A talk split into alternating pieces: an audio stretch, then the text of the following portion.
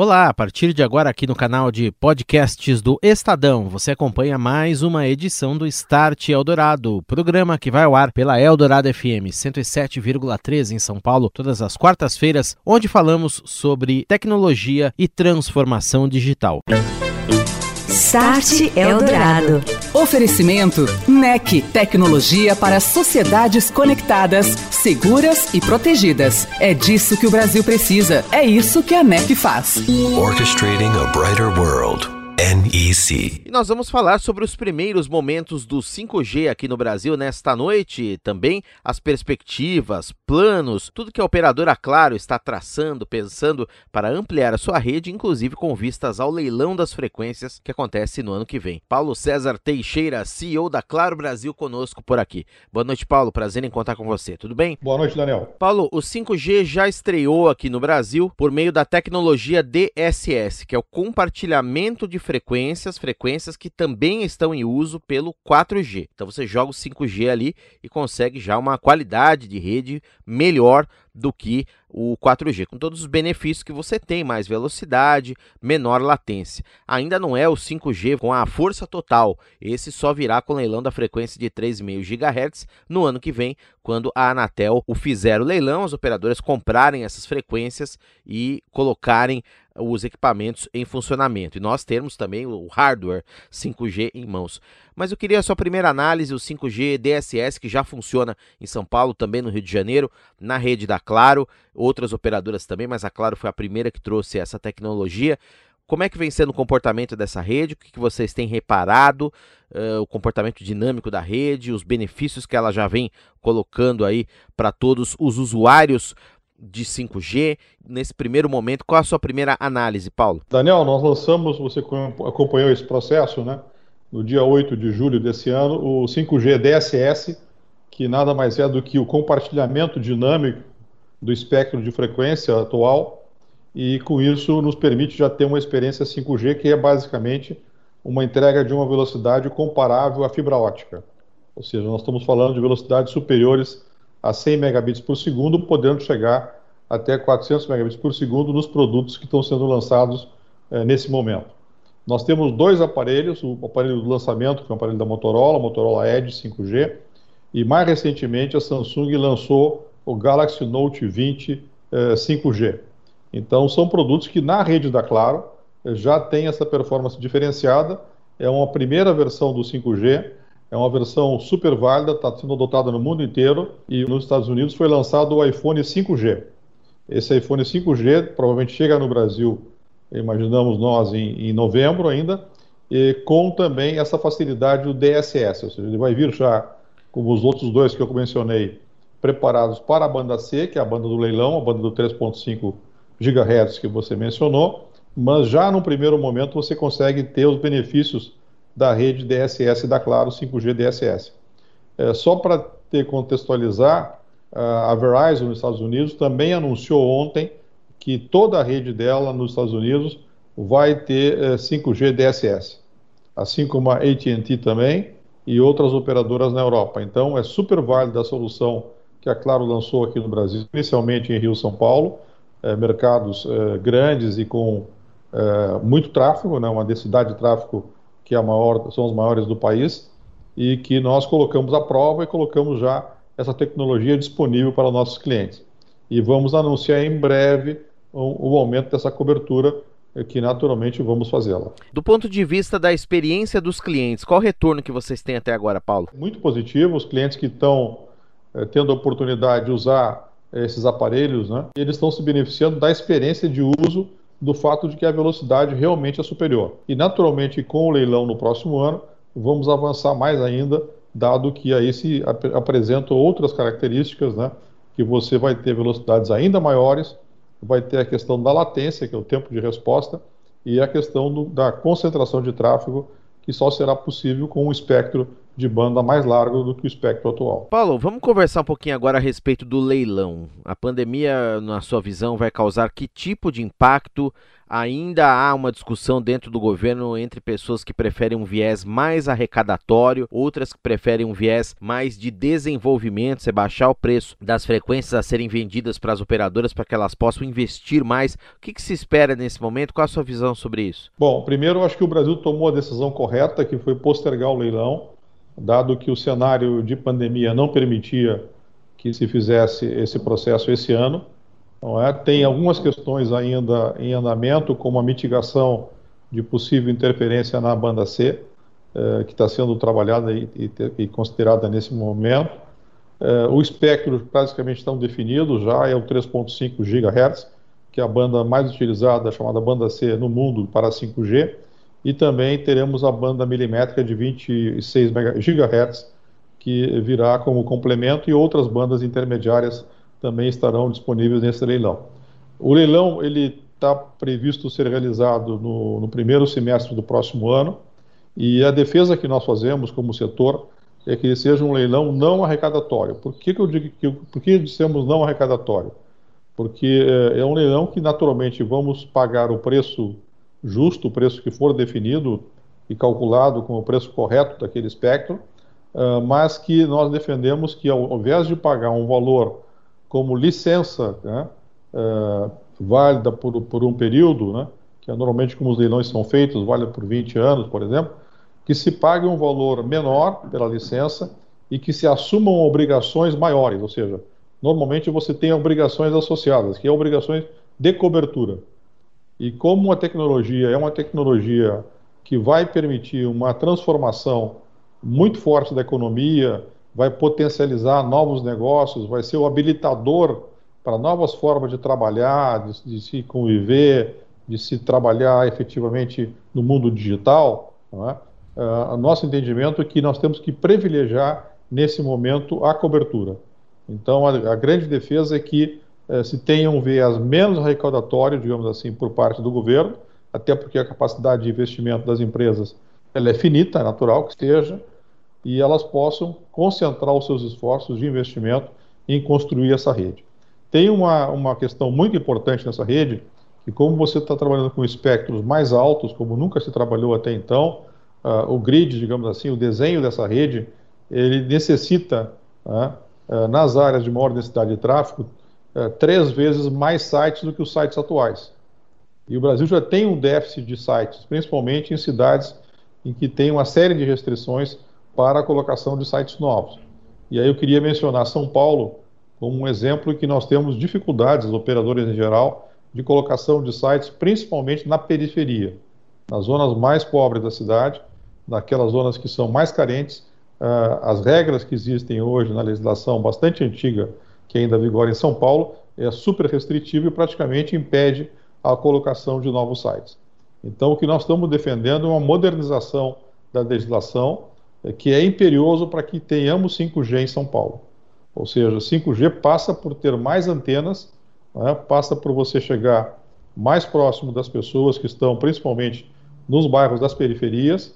Uh, nós estamos já a ponto de lançar oficialmente o atendimento de Paraisópolis, então seguramente, quer dizer, uma rede 5G uh, eh, na periferia uh, atenderia muito essa expectativa das pessoas de ter ali vários serviços apoiados numa rede de alta performance. Mas que para que isso ocorra, é necessário que haja uma modernização da legislação de São Paulo para que isso ocorra. A legislação de São Paulo e também de outros municípios do Brasil, temos aí em discussão uma lei nacional de antenas. Essa questão da infraestrutura, num primeiro momento, pode atrasar um pouquinho a expansão dessa rede? Na realidade, Daniel, há várias leis municipais, são muitas leis. Uh, houve uma lei uh, federal essa lei federal, inclusive, foi regulamentada mais recentemente por um decreto presidencial é, que estabeleceu um prazo para que as prefeituras é, respondam aos pleitos das operadoras, que normalmente demoram anos para serem apreciados em muitos casos, mas tem questões que são municipais. É? Então, naturalmente, que o município tem que estar envolvido e tem que dar a sua contribuição e ser bastante rápido, digamos assim, na apreciação dos processos. Nós temos várias cidades no Brasil que já modernizaram as suas leis é? e que já têm essa, essa condição de uma resposta rápida, digamos assim, para o atendimento de novos sites. Repito, só vai existir 5G onde houver possibilidade de colocar novos sites e novas antenas. E eu volto daqui a pouquinho conversando com o presidente da Claro Brasil, Paulo César Teixeira, sobre 5G aqui em nosso país. Você ouve Start Eldorado. A tecnologia de padrões abertos nas redes 5G. André Letério, diretor de marketing da NEC. Olá, André. Olá, Daniel. Olá, ouvinte do Start Eldorado. Uma arquitetura de rede com protocolos abertos, que permite a utilização de equipamentos, softwares e aplicações de diferentes fornecedores, oferecendo flexibilidade e redução de custos às redes móveis 5G, hoje isso é possível graças ao Open RAN, que vem chamando a atenção do cenário das telecomunicações no mundo. E a NEC como uma das organizações que lideram globalmente o movimento de adoção desta arquitetura, tem justamente neste tema um dos destaques durante sua participação no FutureCon 2020. No evento, que começa na próxima semana, faremos o pré-lançamento do NEC 5G Lab aqui no Brasil, além de contar com a participação de nossos executivos em painéis e entrevistas sobre a tecnologia 5G, ressaltando as vantagens das redes de padrão aberto. Fica a dica de uma apresentação imperdível. No dia 27 de outubro, às 10h30 da manhã, é a vez de Mayuko Tatewaki, principal executiva global da NEC na área de redes e uma das mais influentes do setor em todo o mundo, que falará ao público do evento além de apontar diversas possibilidades de avanço que teremos com 5G, elencando casos da NEC na aplicação da tecnologia e compartilhando sua visão acerca do Open RAN. Confiram também a programação completa da NEC no FutureCon, por meio de nosso website e redes sociais. E aproveitem, o evento é pela primeira vez totalmente gratuito e online. Obrigado, André. Até a próxima. Um abraço, Daniel. Um abraço, ouvintes. Estou de volta aqui no Start Eldorado nesta noite conversando com o Paulo César Teixeira, CEO da Claro Brasil. Paulo, a respeito das aplicações mais voltadas a negócios, vamos citar aqui, por exemplo, o agro, que é uma coisa que muita gente comenta e fala que se beneficiará muito com o 5G. Você tem que levar toda essa infraestrutura para lugares mais distantes dos grandes centros. Como será esse desafio num primeiro momento, Paulo? Quais frequências, por exemplo, você pode colocar a serviço desse campo aí? Basicamente, o, o, o, agro ele tem, ele tem que trabalhar com frequências baixas, né? Sim. Nós temos duas frequências uh, baixas no Brasil, 700 MHz e 850 MHz. A Claro opera com essas duas frequências.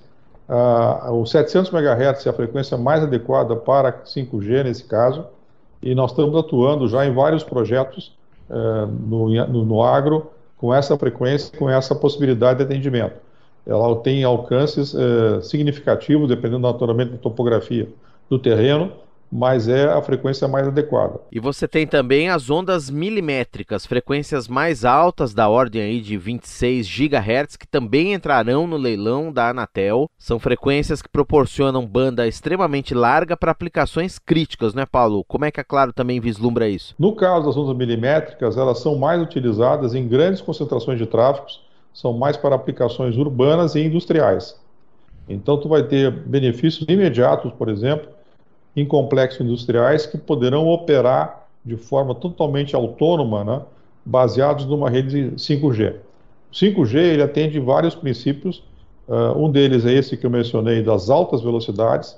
Né, você passa a operar com velocidades acima de, de 1 giga, né, uh, você passa a operar com latências muito curtas, próximas de zero Latência nada mais é do que o tempo de resposta que você tem quando você faz uma, uma um tráfego, digamos assim, com uma, uma fonte de, de, informação e, ao mesmo tempo, tem a possibilidade de uma alta concentração de tráfego, porque você tem ali uma banda disponível para isso, dada a capacidade que ela permite que você coloque. Então, quer dizer, você imagina isso traduzido agora para um espectro novo, uhum. com faixas imensas, faixas de 100 MHz, comparadas com as faixas atuais de 20 ou de 10 MHz.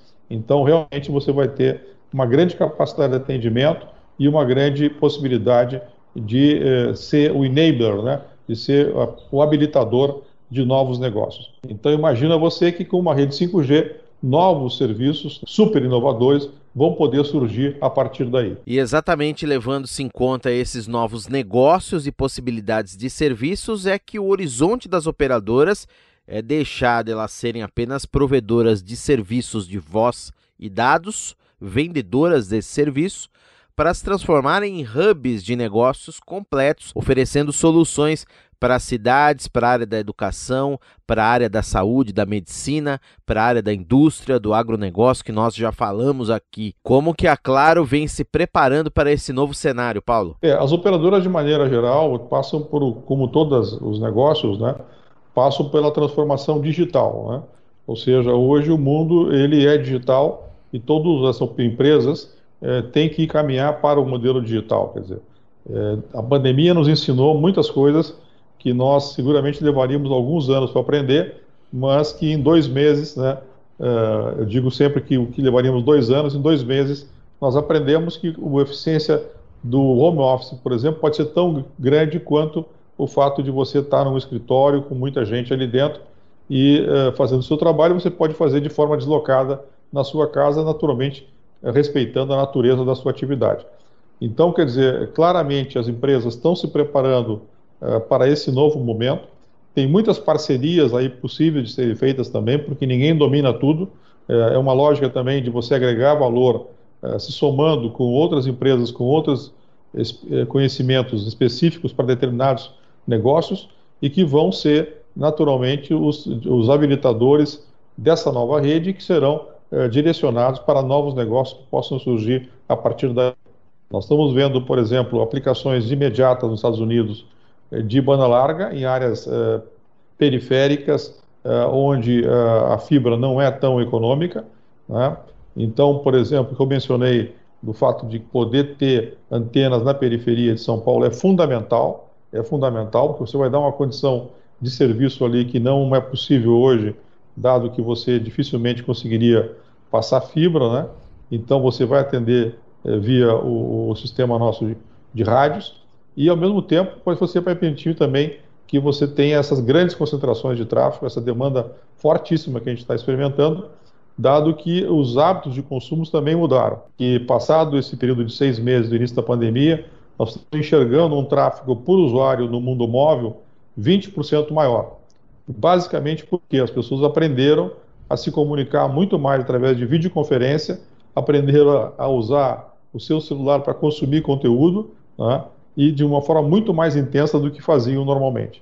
Então, quer dizer, o hábito se modificou e veio para ficar. E a rede 5G ela tem inteligência, capacidade para entender o perfil do tráfego e entregar exatamente o que o tráfego requer, seja uma aplicação mais crítica, carros conectados, cirurgias médicas à distância, ou aplicações menos críticas, como o entretenimento, a navegação na internet. Sem dúvida, é, a rede ela permite é, vários graus de qualidade de serviço em função da aplicação, e isso é um tema que inclusive vai ser ter que debatido porque temos uma questão do marco civil, que inclusive em outros países já houve uma, um ajuste, dado esse perfil da rede 5G, que é o fato de que você, por exemplo, para missões críticas, né, fazer uma cirurgia à distância é, vai requerer uma, uma qualidade de, de serviço superior e que para você dar essa qualidade de serviço superior, você naturalmente vai ter que privilegiar aquela aplicação em detrimento de outras.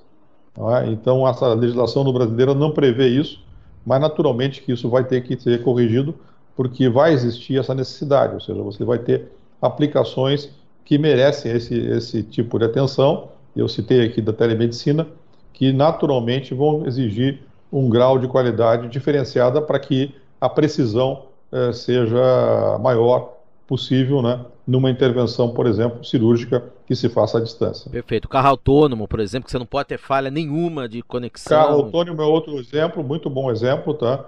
Que você não pode ter nenhum contratempo aí, mesmo em espaços limitados, mas você tem que ter uma qualidade de serviço diferenciada, sem é, prejuízo dos demais, que vão ter lá uma, uma qualidade estándar, digamos assim, mas é, tudo que é missão crítica vai exigir uma, um nível de qualidade bastante superior e, e naturalmente tem que ser blindado para que não haja nenhum tipo de perda nesse processo. No modelo de negócios, então, Paulo, a operadora venderia um chip para o cliente pessoa física, outro tipo de chip ou conexão para clientes que exijam mais demanda? Tem várias entender. formas de fazer, mas uma delas é essa: você tem uma, uma, uma segregação, digamos assim, daquela aplicação e, naturalmente, que a rede vai identificar que aquele serviço ele está segregado e vai tratar ele de forma diferenciada.